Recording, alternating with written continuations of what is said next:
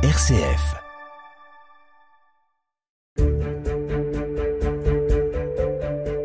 Après les engrais chimiques, le lisier, le compost issu des aliments, pourquoi ne pas revenir à un engrais naturel utilisé déjà au siècle dernier, l'urine et les excréments humains? Plus écologique et moins cher, plusieurs réseaux d'agriculteurs se penchent sur cet engrais, tout comme les collectivités territoriales. La métropole de Lyon, par exemple, pourrait même devenir un territoire pionnier sur cette question. Les engrais d'origine humaine, une petite révolution en marche, c'est le sujet du jour dans Tempo. Tempo, le podcast d'actualité de RCF Lyon, présenté par Jean-Baptiste Cocagne. Bonjour Charlotte Mongibaud. Bonjour Jean-Baptiste, bonjour à tous. Alors l'urine et les excréments humains, pourquoi c'est intéressant comme engrais? C'est intéressant tout simplement parce que nous rejetons dans nos urines ou excréments eh bien, beaucoup d'azote et de phosphore qui sont les principaux aliments de nos cultures. Nous produisons donc un parfait engrais naturel, efficace, peu cher, en circuit court et salubre. On ne vient pas de le découvrir Jean-Baptiste évidemment puisqu'au 19e et au 20e siècle on utilisait l'engrais d'origine humaine en France. À Paris par exemple la moitié des urines étaient recyclé. Euh, ça, c'était avant l'arrivée de l'industrie pétrochimique. C'est ce que dépoussière la très récente thèse de Fabien Esculier, qui est un ingénieur des ponts, des eaux et des forêts.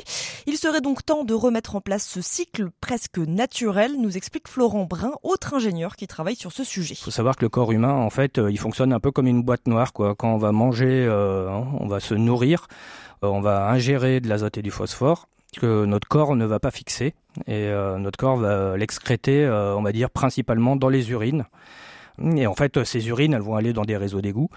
Donc d'un côté, euh, les agriculteurs vont, euh, avec des procédés euh, chimiques et industriels, retrouver cet azote et ce phosphore dans les voilà. engrais chimiques. Voilà, dans les engrais chimiques, et ça a un fort coût énergétique. Et de l'autre côté, nos stations d'épuration, donc nos stations de traitement des eaux usées, vont détruire cet azote et ce phosphore des eaux usées à grand coût d'électricité. Donc on a une double consommation énergétique d'un côté et de l'autre de la chaîne. On perd donc de l'énergie, on produit du CO2, tout cela en perdant dans la nature l'azote et le phosphore qui sont aussi à l'origine de la prolifération des fameuses algues vertes. Voilà donc déjà de bons arguments pour l'engrais d'origine humaine. Alors Charlotte, vous avez rencontré un agriculteur qui a décidé d'utiliser l'urine humaine pour ses cultures. Est-ce qu'il y en a beaucoup en France? Alors non, c'est une pratique euh, complètement à la marge, souvent expérimentée dans de petites structures, des fermes familiales et qui vient en complémentarité à d'autres engrais et puis pour répondre à votre question, Jean-Baptiste, combien d'agriculteurs aujourd'hui en France euh, utiliseraient de l'engrais d'origine humaine? Eh bien, impossible de mettre la main sur un chiffre, puisque cette pratique n'est pas encadrée, ce n'est pas illégal, mais il n'y a pas de cadre réglementaire clair, ce qui explique aussi pourquoi un certain nombre d'agriculteurs ne prennent pas la parole dans les médias, qu'on en parle peu. Mais j'ai tout de même pu échanger avec un arboriculteur qui, lui, euh, en parle ouvertement. Il est installé depuis quelques mois à Saint-Chamond, près de Saint-Étienne, et cultive pour l'instant un hectare avec euh, des pêches, des poires ou encore des abricots. Alors comment ça se passe concrètement dans son exploitation? Alors pour l'instant chez Olivier euh, Saison, cet arboriculteur, c'est de la débrouillardise. Il collecte l'urine des personnes de sa famille, deux adultes, deux enfants. Alors pour l'instant il n'y a que son fils qui y participe. L'urine qu'il dilue et disperse directement à l'arrosoir, mais ce n'est que le début d'un système plus élaboré. Oui, c'est du bricolage pour l'instant, justement.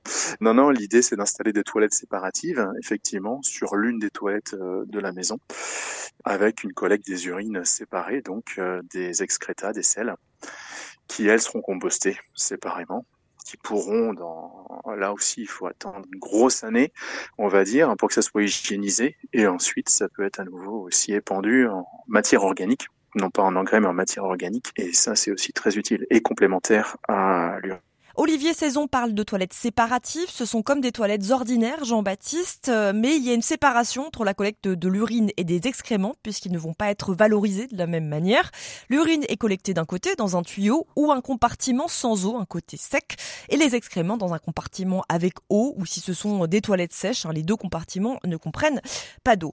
Alors si je prends le temps de vous expliquer ces différentes options, c'est que la collecte de notre urine et des excréments, eh bien c'est le nerf de la guerre, si l'on veut généraliser et l'utilisation de l'engrais d'origine humaine. Et c'est pour cela que la métropole de Lyon pilote un projet de recherche sur ce sujet avec euh, trois ans pour trouver des solutions sur cette séparation qu'on appelle séparation à la source. C'est Florent Brun qu'on a entendu au début de l'émission qui mène cette recherche action sur deux communes du nord de la métropole de Lyon, Lisieux et Quincieux. Il doit donc trouver des solutions pour extraire ces matières des réseaux d'égouts pour en faire des fertilisants pour un agriculteur du territoire. Il nous explique pourquoi. Du coup, nous, ce qu'on propose, c'est euh, bah, d'avoir une approche un peu plus circulaire et de récupérer finalement cet azote et ce phosphore euh, avant qu'ils arrivent dans les réseaux d'égouts où ils sont euh, perdus et où il devient euh, très difficile avec des solutions euh, à haute technologie en bout de tuyau de les récupérer. C'est ce qu'on appelle la séparation à la source et c'est un peu comme le tri des déchets. Finalement, on se rend compte que bah, de trier à la source, c'est finalement à la fois techniquement plus facile et énergétiquement aussi moins coûteux. Avec ce projet qui s'appelle Colos, la métropole de Lyon devient un des territoires pionniers en France sur ce sujet. À noter que la France n'est pas en retard au niveau européen et qu'à Paris, la ZAC Saint-Vincent de Paul, qui doit sortir de terre dans quelques années, sera dotée de 600 logements avec des toilettes à séparation pour récupérer urine et matière fécale pour les espaces verts de la ville de Paris. Ce sera donc la plus grande expérimentation européenne, voire mondiale, sur l'engrais d'origine humaine. On voit donc que les chercheurs, les associations, les agriculteurs et certains acteurs publics se penchent sur ces engrais.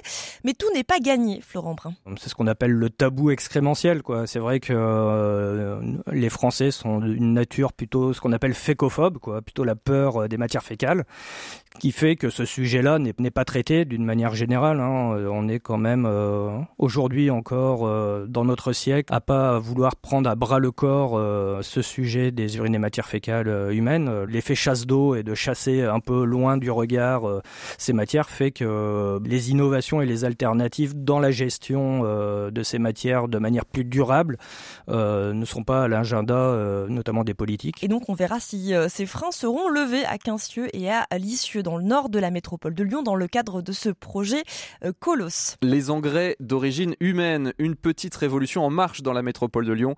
Merci beaucoup Charlotte Mongibaud de nous avoir informés à ce sujet. Ce numéro de Tempo et tous les précédents sont évidemment à retrouver en podcast, en réécoute sur rcf.fr et sur toutes les plateformes audio dédiées.